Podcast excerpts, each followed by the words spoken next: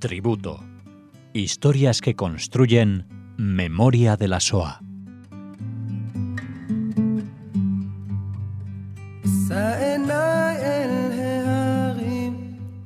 Bienvenidos oyentes a este nuevo tributo que Cecilia Levitt nos acerca a Radio Sefarad. ¿Cómo estás? Hola, hola Alex, buenas tardes. Bueno, eh, una nueva historia, una nueva edición de este tributo, eh, Historias que construyen memoria de la SOA, dedicado en esta ocasión a Sela Alteraz. Así es, y hoy vamos a hablar de Macedonia y hace tiempo que tenía ganas de hablar de los judíos de Macedonia y de su vida antes y bueno, y tristemente lo que sucede durante, durante la Shoah. Lo vamos a hacer a través de la vida de Shela Alterat, en realidad su nombre verdadero es Rachela y su apellido de soltera es Sion. Eh, Shela nace en 1934 en Stip, Macedonia. Es la hija menor de una familia judía sefardí. Tiene dos hermanas que ya están casadas, Julia, que es la mayor, y Bela, que vive en Kosovo, que está casada con David. También tiene un hermano, Mois, que es un estudiante de medicina. Y Sheila va a nacer 12 años después que sus hermanos, es decir, es una niña, eh, la menor, es muy querida, muy mimada por toda su familia. Su padre David es un comerciante de ganado, tenía un matadero kosher que, bueno, suministraba carne a la comunidad judía, pero también lo hacía al ejército y a toda la ciudad. Incluso exportaba algo también a Grecia. Es una familia de un nivel adquisitivo alto. Su madre, Dudun Sion, es ama de casa, es una mujer eh, muy hermosa, y, una madre también muy cariñosa. Es una familia tradicional y observante, al igual que todas las familias de Stip. Em, las familias tienen poca relación con familias cristianas, es decir, tienen una relación casual, ¿no? Niños que juegan en la calle, del barrio, pero había mucho miedo a la asimilación. Eh, las festividades judías siempre se observaban eh, de manera ritual. Eh, durante la Pascua judía, por ejemplo, toda la comida se preparaba en la casa con la vajilla especialmente de Pesach. En, la casa de Shela se habla ladino, que es el idioma de los judíos de Sefarad. Esta mamá, por ejemplo, la mamá de Shela, todas las noches la acompaña a su cuarto a dormir y le dice, durma chiquitica mía, eh, duerme chiquita mía, en ladino. Y, una vez que ya está en la cama, rezaban juntas la, el Shema Israel. La comunidad judía de Macedonia data del siglo IV y V, todavía de la época romana, eran los judíos romaniotas, pero a partir de la expulsión de 1492, los sefardíes se van a convertir aquí en el grupo predominante en, Macedonia. Eh, podemos decir que, bueno, Macedonia, entre Kosovo y Serbia, entre Bulgaria y Grecia y al oeste de Albania, allí está esta antigua república Yugoslavia, Yugoslava de Macedonia. En 1903 se independizan ya del Imperio Otomano y la antigua Macedonia otomana se reparte entre Serbia, Bulgaria y Grecia. Steve tiene esta ciudad donde vive Shela, una hermosa sinagoga en el centro de la ciudad. Era un edificio de dos plantas, el rabino tiene un cabello gris y, y Shela lo, adopta como si este fuera su, su abuelo. Shela estudia durante el día en una escuela cristiana por las mañanas, pero por las tardes iba a la escuela judía. La ciudad de Stip era una ciudad hermosa, con casas pequeñas, un río que atraviesa el pueblo, pequeños puentes que conectan las dos orillas. Y con siete años Shela solía andar libremente. Ahora, Macedonia fue anexionada a Bulgaria en abril de 1941 y mm, inmediatamente los judíos de la región fueron eh, sometidos a leyes discriminatorias. En septiembre del 41 ya fueron obligados a marcar sus casas y sus negocios y los mayores de 10 años ya forzados a llevar la estrella de David sobre la parte izquierda de sus ropas. Ya a fines del 41 había comenzado como negociaciones entre los alemanes y los búlgaros respecto de la deportación de judíos a los campos de exterminio. Y cuando llegamos al 43 se firma un acuerdo para deportar a 20.000 judíos de territorios búlgaros, incluidos los de Macedonia y Tracia septentrional, e incluso eh, de la misma Bulgaria. El 11 de marzo del 43 se va a llevar a cabo una operación muy planificada en la cual van a ser capturados 7.341 judíos de Macedonia que van a ser cogidos prisioneros en depósitos de tabaco en la ciudad de Skopje. Y 7.144 van a ser deportados a Treblinka. Se van a salvar solamente 200 judíos de Macedonia. Volvamos a la historia de Shela.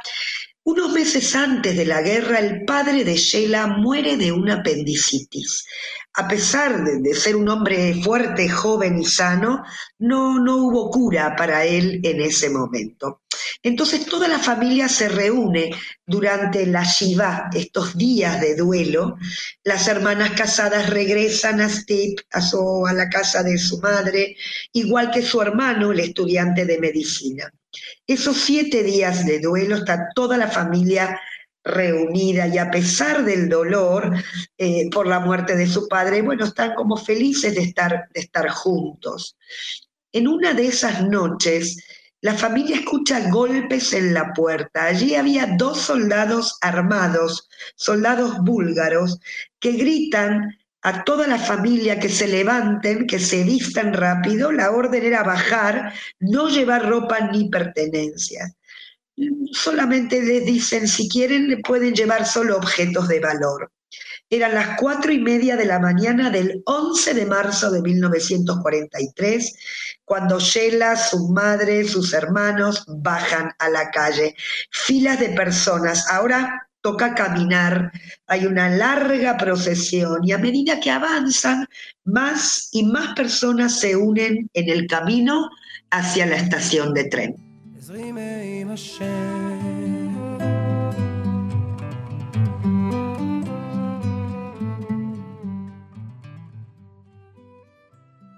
En la estación de tren hay gente sentada en una mesa con bolígrafos y papeles. Uno a uno los revisan, les eh, arrebatan todo lo que tienen, joya, dinero, eh, todo se ve muy eh, organizado. Ya después de pasar la, inspección, se van a encontrar hacinados en un tren de carga, por supuesto que hay empujones, hay gritos. Su madre Dudone sujeta a Sheila muy fuerte. Eh, en, ese vagón no hay aire, no, no hay ventanas. Sheila tiene ahora nueve años y van a viajar en esas condiciones durante tres o cuatro horas hasta Skopje que es la capital de Macedonia. Allí había una fábrica de tabaco llamada Monopol.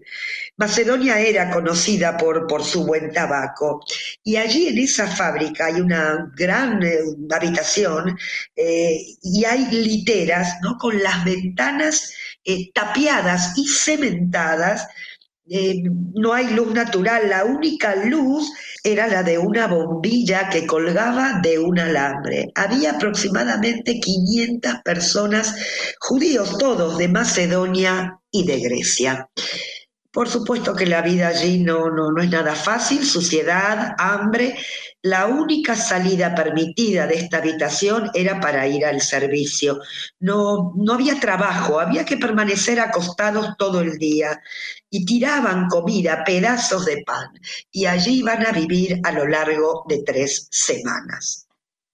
Un día llamaron a su hermana Vela y le dijeron toma tus cosas y vete, porque Vela era ciudadana italiana desde que Kosovo estaba bajo dominio italiano. Y entonces toda la familia baja desde las literas para acompañarla, se abrazan, es triste saber que se va, pero por un lado tenía opción de sobrevivir. Lloran y cuando Vela está a punto de marcharse, su madre empuja a Sheila hacia Vela y le dice en ladino, toma esta chiquitica, toma a la pequeña. ¿Quién puede decirle que no a una madre?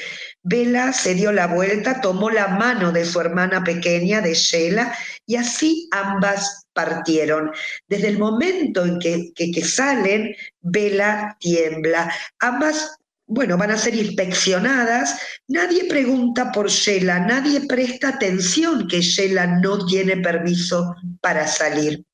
Vela tiene en este momento 24 años y cuando logra salir se echa a llorar. Y a medida que se alejaban de la fábrica de tabaco, escuchan gritos, escuchan llantos, porque comienza el traslado de todos los prisioneros judíos a los campos de muerte. Vela y Shela desde lo alto de una colina visualizan la masa de gente abandonando la fábrica de tabaco, pero no por propia decisión. Comenzaba así la deportación hacia Treblinka, hacia el campo de exterminio. Sheila aún no lo sabe, es una niña, ¿no? Toda su familia perecerá en aquel campo. Las hermanas van a viajar a Pristina, donde vive la suegra de Vela.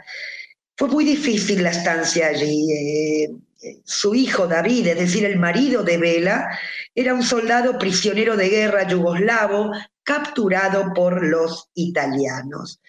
Vela comenzó a trabajar como costurera, tiene que, bueno, mantenerse, mantenerse a ella y también a su hermana pequeña. Y Sheila entonces se queda con su suegra a lo largo del día. Evidentemente, esta suegra eh, no tiene un buen carácter, no trata bien a la niña, le pide que se vaya de casa todo el día porque no quiere verla.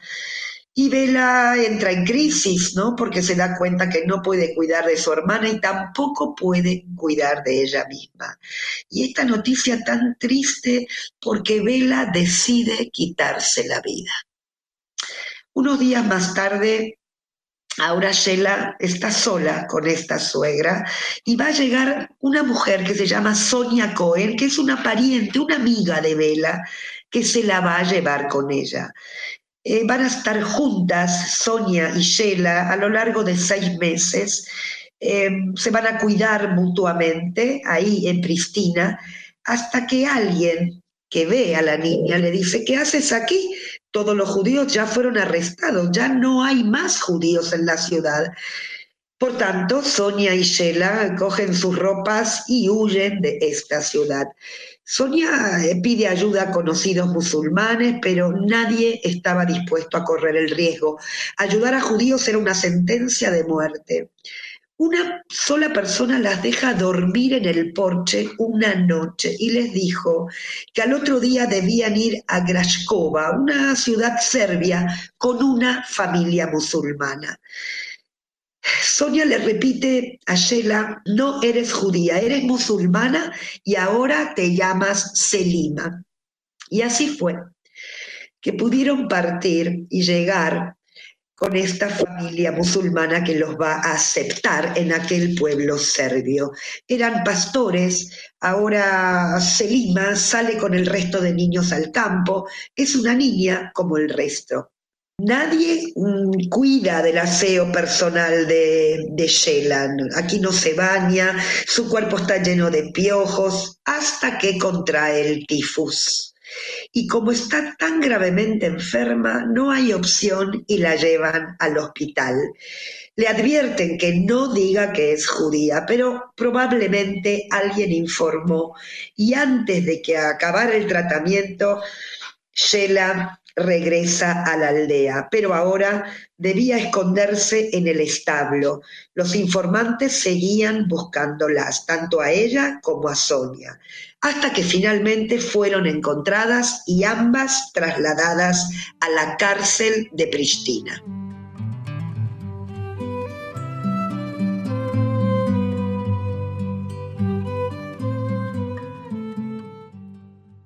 Allí, en la cárcel, van a compartir celda con criminales, comunistas y demás. Eh, dos semanas van a permanecer allí. Les informaron que las iban a trasladar a un campo de concentración bajo control alemán. Solo son dos prisioneras eh, judías. No saben qué hacer con ellas ni a dónde trasladarlas porque ya no quedaban judíos. Estamos hablando ya de principio del 44. Finalmente, Sonia y Sheila son trasladadas a un campo de concentración para prisioneros políticos. Durante el día todos salen a trabajos forzados, Sheila se queda sola prácticamente todo el día y va a permanecer allí siete largos meses. Hasta que un día ya se escuchan aviones, eh, ruido de aviones, las puertas del campo se abren y todos comienzan a escapar. Sonia también. Sheila no tiene fuerzas para correr, se da cuenta que se encuentra sola eh, porque todos ya la, la, habían, digamos, superado. Ella llora, grita, hasta que alguien que pasa por ahí, ella le dice, soy judía, me detuvieron en este campo y no sé a dónde ir. Muchas personas ayudaron a Sheila a llegar a Pristina. Allí, unas sobrevivientes judías del campo de Bergen-Belsen van a ayudar a, a Sheila, le quitan la ropa, le cortan el cabello, le curan las heridas y cuando ya se encuentra más fuerte, la comunidad judía, lo que queda, lo que hay, sugiere enviar a Sheila al orfanato en Belgrado. Y allí va a conocer a personas como ella, huérfanas, frágiles, abandonadas, y allí de a poco se va a curar del tifus, le van a enseñar a caminar de nuevo prácticamente, le dieron comida especial que otros niños no recibían. Y así la cuidaron. Comienza la escuela después de cuatro años de no estudiar por la guerra. Permaneció allí durante tres años y medio, hasta que emisarios de, Israel llegaron a Belgrado y por tanto el objetivo era llevar a todos estos niños judíos huérfanos a la tierra de Israel.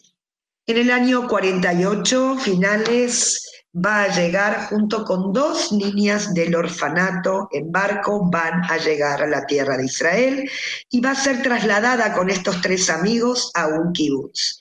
En Israel le van a cambiar el nombre por Tamar. Decían que Rashela era un nombre de anciana, por tanto un nombre más moderno, más israelí.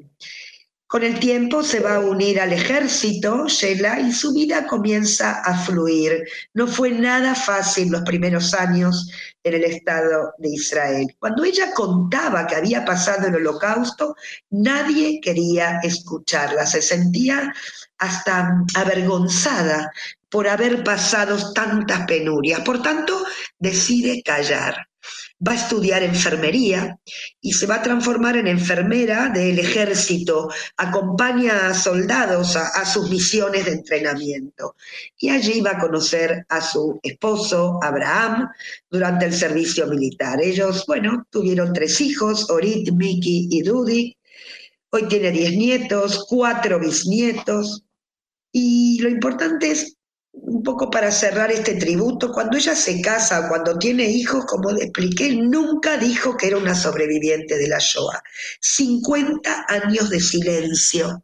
Y comienza a hacerlo cuando una de sus nietas le pide que dé testimonio y que cuente su historia. Y gracias a, a ella podemos decir que Sheila abrió su corazón y comenzó a dar testimonio. En el año 2015 encendió una de las antorchas de recuerdo en la ceremonia en Yad Vashem en Jerusalén.